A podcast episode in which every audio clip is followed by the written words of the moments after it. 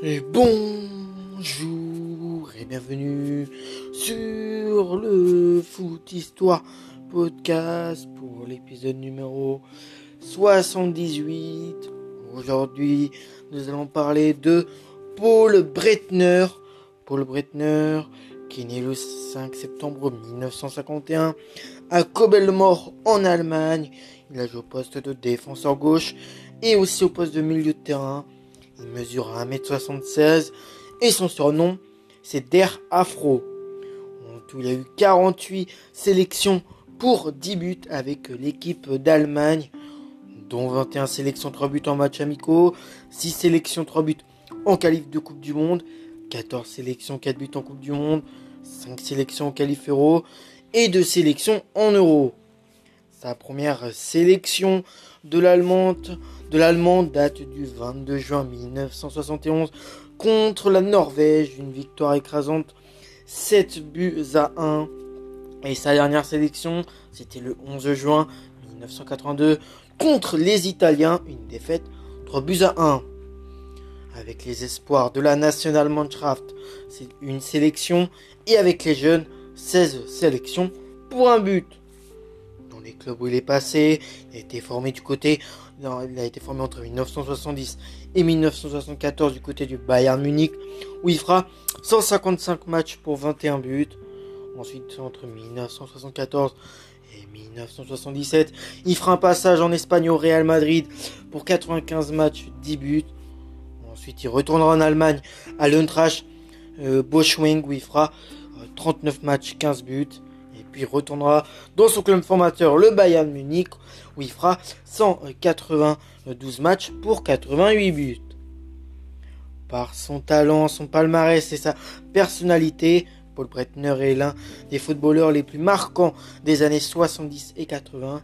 Il y a joué un rôle central comme arrière gauche avant de repositionner comme milieu de terrain polyvalent avec sa coiffure afro, sa moustache ou sa barbe et ses coups de gueule. Paul Breitner a souvent fait figure de rebelle du football ouest-allemand. Adepte d'un football total, ce bavarois de naissance était capable de tacler proprement dans sa surface de réparation après une course de 30 mètres, comme de marquer de la même distance après avoir joué chez les jeunes de Kobelmore et euh. Il rejoint le Bayern Munich à 19 ans. Très vite, il est retenu en équipe nationale au poste d'arrière latéral. Il n'a pas encore 20 ans. Sa rapidité et la puissance de sa frappe font de lui un défenseur buteur qui marquera 93 buts en 285 matchs de Bundesliga après deux titres de champion d'Allemagne 1972 et, 1973 et un euro en 1972. L'année 1974 est particulièrement faste pour le Breitner. Outre un nouveau titre de Bundesliga, il remporte la Coupe d'Europe des clubs champions 4 à 0 contre l'Atlético de Madrid lors d'une finale rejouée. Deux mois après, c'est la Coupe du Monde disputée sur ces terres qui le consacre au plus haut niveau. En finale contre les Pays-Bas, les hommes d'Helmut Schons, euh, euh, sont assommés par un penalty de Johan Nexens, euh, Nekens ou Nezgens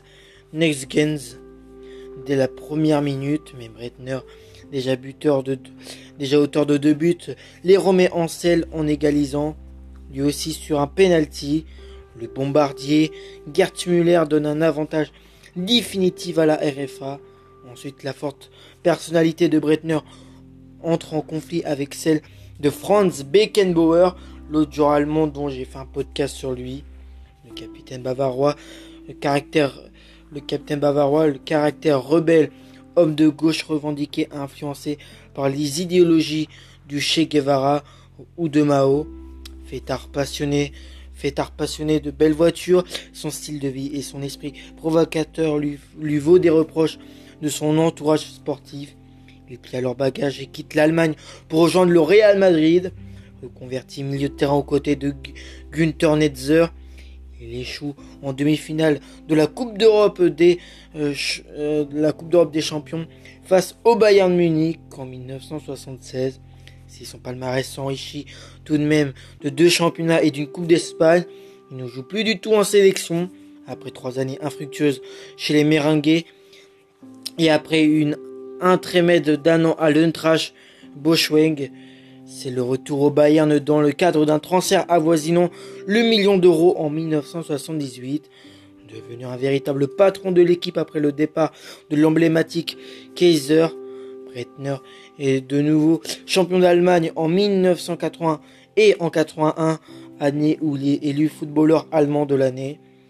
Il s'ouvre de, de nouveau les portes de la Mannschaft quand se profile le mondial 1982 en Espagne. Malgré une défaite d'entrée face à l'Algérie 2 buts à 1, la RFA atteint la finale où elle est débordée par l'Italie 3 buts à 1. Breitner réduit le score et devient, euh, après, les, après les Brésiliens Pelé et Vava, le troisième joueur à avoir marqué dans deux finales de Coupe du Monde. Bien des années plus tard, euh, Zinedine Zidane viendra s'inviter parmi ce beau trio. Le but qu'il inscrit alors à la 82e minute est d'ailleurs assez anecdotique. Il racontera plus tard que le match d'anthologie en demi-finale contre la France avait sérieusement éprouvé les joueurs allemands et qu'ils n'avaient pu rivaliser en finale contre les Italiens. Après une dernière saison achevée en 1983, Breitner raccroche définitivement les euh, crampons. De nombreuses années après la fin de sa brillante carrière de footballeur, il reste une forte personnalité, portant un regard critique euh, et original sur le monde. Donc, bah voilà pour cet épisode hein, sur justement Paul Breitner. J'espère que ça, ça vous a plu. Après, niveau aussi sujet divers, eh ben oui, j'ai un sujet divers. Durant sa retraite, il a représenté plusieurs marques de sport et a été chroniqueur pour le journal célèbre Bild. Et ouais, pour le journal célèbre. Donc, bah, j'espère que ça, ça vous a plu. Parce que, ouais, c'est. Après, hier soir, avoir parlé d'un joueur allemand, bah là, je reparle encore aujourd'hui d'un joueur euh, allemand donc bah moi je vais pouvoir vous euh, retrouver pour le prochain épisode qui sera l'épisode numéro 79 puisque celui-là normalement c'est l'épisode 78. Donc j'espère que d'ici là vous allez continuer à bien vous porter. Je vous retrouve pour ah ben je vous retrouve à bientôt. Revoir, ciao les amis.